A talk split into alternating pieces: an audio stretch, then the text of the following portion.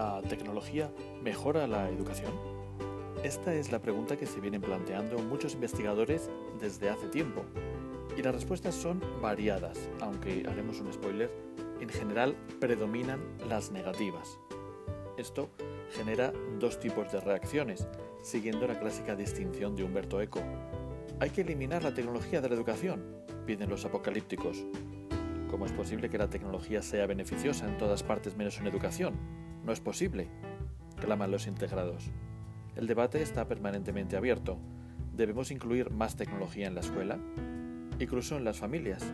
¿Es bueno que nuestros hijos utilicen la tecnología en sus estudios? ¿Cuál es su postura al respecto? ¿Es usted tecnófilo educativo o tecnófobo educativo? Las dos opiniones tienen sus partidarios y detractores, y hay estudios a favor y algunos más en contra.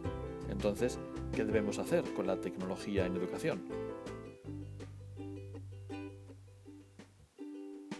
Lo cierto es que este debate, en los términos expresados, resulta un poco engañoso y no es del todo justo.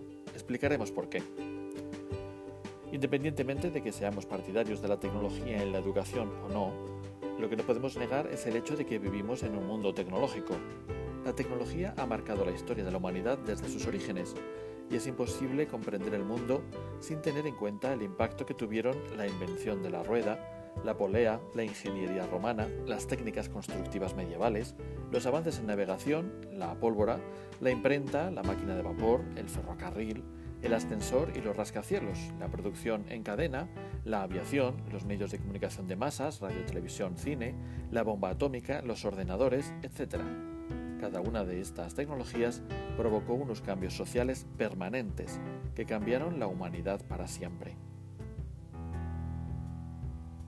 En los últimos años, el avance tecnológico que más ha modificado nuestra sociedad en todos los aspectos es el de la ubicuidad y alcance masivo de los dispositivos digitales conectados a Internet. Los ordenadores personales existen de manera generalizada desde los años 80 del siglo XX y se masificaron en los 90, e Internet se popularizó en los últimos años del siglo pasado. Pero fue la irrupción del primer ordenador personal de bolsillo amigable y conectado a Internet en el año 2007 cuando el mundo aceleró su cambio. Donde mejor se percibe esta rapidísima transformación es en el cine. Hoy en día vemos películas de hace muy pocos años y las sentimos absolutamente contemporáneas en sus espacios urbanos, los vehículos utilizados, la moda vestida, etc. Pero nos damos cuenta inmediatamente de que se han quedado antiguas en cuanto aparece un ordenador y sobre todo un teléfono. Todos vivimos en un mundo permanentemente conectado y hasta las relaciones sociales y personales han cambiado. Hoy muchos prefieren recibir mensajes de texto frente a una conversación telefónica por videoconferencia o cara a cara. Son muy pocos los ámbitos tanto profesionales o laborales como de ocio y personales en los que no ha habido una disrupción con los ordenadores y los móviles. Y el cambio va a más. Dentro de muy poco tiempo será muy difícil vivir sin un dispositivo digital, tan pronto como los pagos en metálico se abandonen.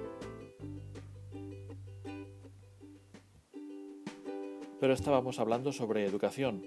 En este contexto, ¿qué debe hacer la escuela y las familias? Nuestras autoridades educativas dictaminaron hace tiempo la competencia digital como una de las que deben ser adquiridas por los estudiantes. Es algo expresamente establecido en toda Europa y asumido en cualquier país del mundo. ¿Pero esto es suficiente? En el mundo empresarial cada vez se tiene más claro que las compañías ya no deben tener un departamento digital, sino que la empresa entera es la que debe digitalizarse.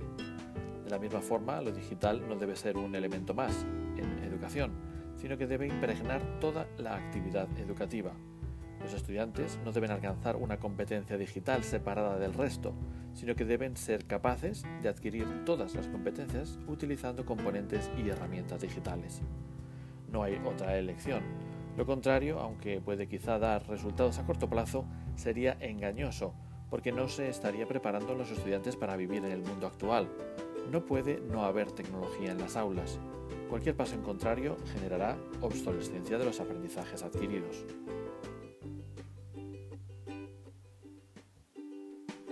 Pero volvamos a la pregunta inicial. ¿La tecnología mejora la educación? Este debate es engañoso y ya hemos explicado en parte por qué. No puede no haber tecnología en educación. La pregunta no es tanto si la tecnología mejora la educación o no, sino cómo debemos utilizar la tecnología en educación, en qué contextos, de qué maneras, qué herramientas exactamente, cómo, qué software y hardware funcionan mejor que otros para cada área curricular y nivel educativo, qué es más recomendable. Es algo parecido a lo que viene haciendo la medicina desde hace muchos años, con sus avances de investigación en nuevos métodos quirúrgicos, nuevos fármacos, nuevos tratamientos, etc. Los congresos médicos son por especialidades. No hay congresos de medicina, sino de oncología del pulmón, de nuevas técnicas quirúrgicas en el tratamiento de las lesiones de rodilla, etc. Porque es necesario distinguir, también en educación, y clarificar investigar a fondo, ir por partes. Lo que tiene sentido y utilidad en algún área curricular no tiene sentido en otro, o variará en función del nivel educativo o de las necesidades educativas especiales de los estudiantes, sin dejarse deslumbrar por las modas. A ello modestamente nos dedicamos en este podcast.